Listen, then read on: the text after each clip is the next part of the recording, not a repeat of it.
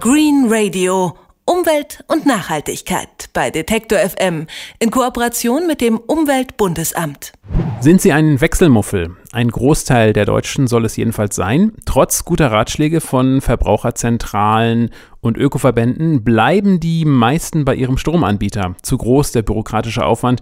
Je nach Region denkt nicht mal 10% der Bevölkerung ans Wechseln. Green Radio Reporterin Stephanie Gerissen hat gewechselt und sich deshalb schlau gemacht, was man dabei beachten muss, wenn man Ökostrom beziehen will und was es überhaupt bringt. Hallo Stephanie. Hallo, schönen guten Tag. Äh, warum sollte man denn überhaupt wechseln und warum tun es so wenige? Also, warum sollte man wechseln? Da wäre zum einen ganz klar die Entscheidung dafür aus ideologischen Gründen. Mit ökologischem Gewissen oder wer ein ökologisches, gutes Gewissen haben will, der sollte auf jeden Fall zum Ökostrom wechseln.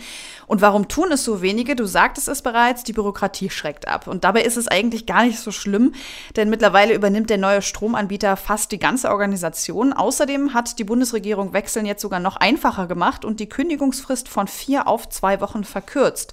Aber zum Wechseln gibt es natürlich noch einen weiteren Grund, der oftmals auch eher den Ausschlag gibt. Man kann dabei nämlich wirklich viel Geld sparen. Zum Beispiel ein Vier-Personen-Haushalt hat durchschnittlichen Verbrauch von etwa 5000 Kilowattstunden im Jahr. Die könnten eigentlich locker mehrere hundert Euro pro Jahr sparen. Aber auch kleinere Haushalte ähm, können durchaus einen dreistelligen Betrag einsparen, so aufs Jahr gerechnet. Gilt das dann auch für Ökostrom? Äh, denn da gibt es ja oft auch Bedenken, also dass der mehr kostet. Ja, dazu gibt es eigentlich eine ganz klare Meinung. Das Umweltbundesamt hat sich damit auseinandergesetzt und wirklich mal durchgerechnet. Und zu welchem Ergebnis man dort gekommen ist, das hat mir Jochen Flassbart, der Präsident vom Umweltbundesamt, gesagt. Ein großer Teil dessen geht nicht auf die Förderung des erneuerbaren Stroms zurück, äh, aber gleichwohl, auch das hat einen Einfluss. Wir sind jetzt bei 3,5 Cent etwa, die man als Verbraucher pro Kilowattstunde dazu zahlen muss. Äh, mittelfristig ist das natürlich schon die deutlich günstigere Variante, denn wir ähm, nähern uns immer mehr dem Ende der fossilen äh, Rohstoffe. Wir sind in vielen Fällen bei Gas, bei auch zunehmend bei Kohle, bei Öl auf Importe äh, abhängig. Die Preise an den Weltmärkten steigen kontinuierlich. Deshalb ist es eine kluge vorausschauende Politik auch mit Hinblick auf den Verbraucherschutz und auf künftig bezahlbare Preise jetzt in Erneuerbare zu gehen. Zu den Strompreisen also ganz generell, die steigen seit einiger Zeit kontinuierlich. Das gilt aber nicht im Speziellen für Ökostrom, sondern auch für Strom ganz im Allgemeinen. Dass Ökostrom teurer ist, sei ein Irrglaube, sagt auch die Verbraucherzentrale Nordrhein-Westfalen. Und wie sieht das denn aus? Ich bezahle beispielsweise für Ökostrom. Das heißt aber ja nicht, dass da auch Ökostrom aus meiner Steckdose direkt herauskommt in meinen Haushalt. Was bringt das dann überhaupt? Ja, wie gesagt, das ist ja eine ideologische Frage. Wenn du für Ökostrom bezahlst, dann steigerst du auch die Nachfrage danach und beeinflusst so den Markt. Strom sucht sich nun mal rein physikalisch gesehen ja den kürzesten Weg.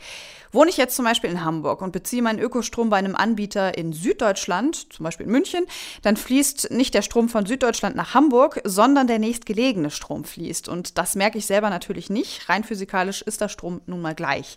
Aber wie gesagt, man beeinflusst durch seinen Ökostrombezug indirekt den Markt. Wichtig dabei ist aber ein Gütesiegel beim Anbieter, denn Ökostrom ist nicht gleich Ökostrom.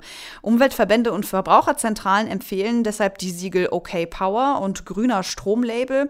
Es gibt aber auch noch andere Zertifikate, zum Beispiel vom TÜV. Und das empfiehlt Jürgen Schröder von der Verbraucherzentrale Nordrhein-Westfalen. Da kann man als Verbraucher dann darauf vertrauen und sicher sein, dass jeder mehr investierte Cent, den man bezahlt, pro Kilowattstunde auch in den Ausbau erneuerbarer Energien wieder einfließt. Wenn zum Beispiel ein Wasserkraftwerk seit Jahrzehnten betrieben wird, dann ist das kein Ökostrom in dem Sinne, sondern Ökostrom liegt nach unseren strengen Kriterien nur dann vor, wenn auch der Anbieter, der diesen Strom anbietet, dem Verbraucher etwas für die Umwelt tut, indem er neue Kraftwerke baut bzw. neue Energiequellen schafft aus Erneuerbaren. Also Ökostrom ist nicht gleich Ökostrom, auf die Siegel achten und sich informieren. Das geht unter anderem auf den Webseiten von den entsprechenden Verbraucherzentralen. Also, ähm, wenn ich mich jetzt dazu entscheide, Ökostrom zu beziehen und will auch meinen Anbieter oder den Tarif wechseln, worauf muss ich letzten Endes achten? Also es ist ja so, die Grundversorgung, zu der man gesetzlich verpflichtet ist, die ist meist am teuersten.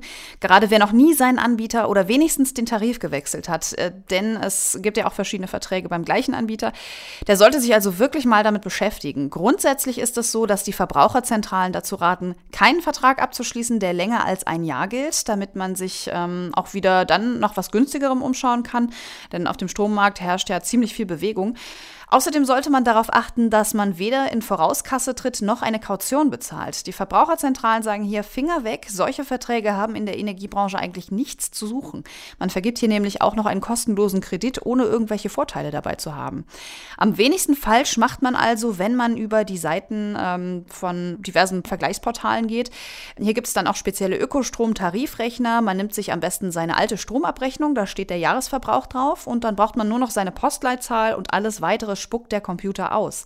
Aber immer darauf achten, das oberste Angebot ist zwar auf den ersten Blick das günstigste, trotzdem sollte man eben auf die Vertragslaufzeit und die Kündigungsfrist achten. Jürgen Schröder von der Verbraucherzentrale NRW vergleicht einmal im Jahr seinen Stromtarif, das hat er mir verraten, und ein Wechsel lohnt sich seiner Meinung nach fast immer weshalb viele Verbraucher von ihrer Wechselmöglichkeit noch nicht Gebrauch gemacht haben. Das bleibt ihr Geheimnis. Dazu haben wir keine Untersuchung gemacht, aber ich kann nur an alle Verbraucher appellieren, die noch nie gewechselt haben, das mal endlich äh, anzugehen und sich zu überlegen, dass man doch einiges sparen kann, wenn man aktiv wird. Ja, ganz besonders also bei Ökostrom, so lautet die Empfehlung von Verbraucherzentralen und Umweltverbänden. Stromanbieterwechsel leicht gemacht. Mithilfe von Tarifrechnern und der alten Abrechnung geht's ganz einfach. Dankeschön, Stefanie Gerissen. Green Radio.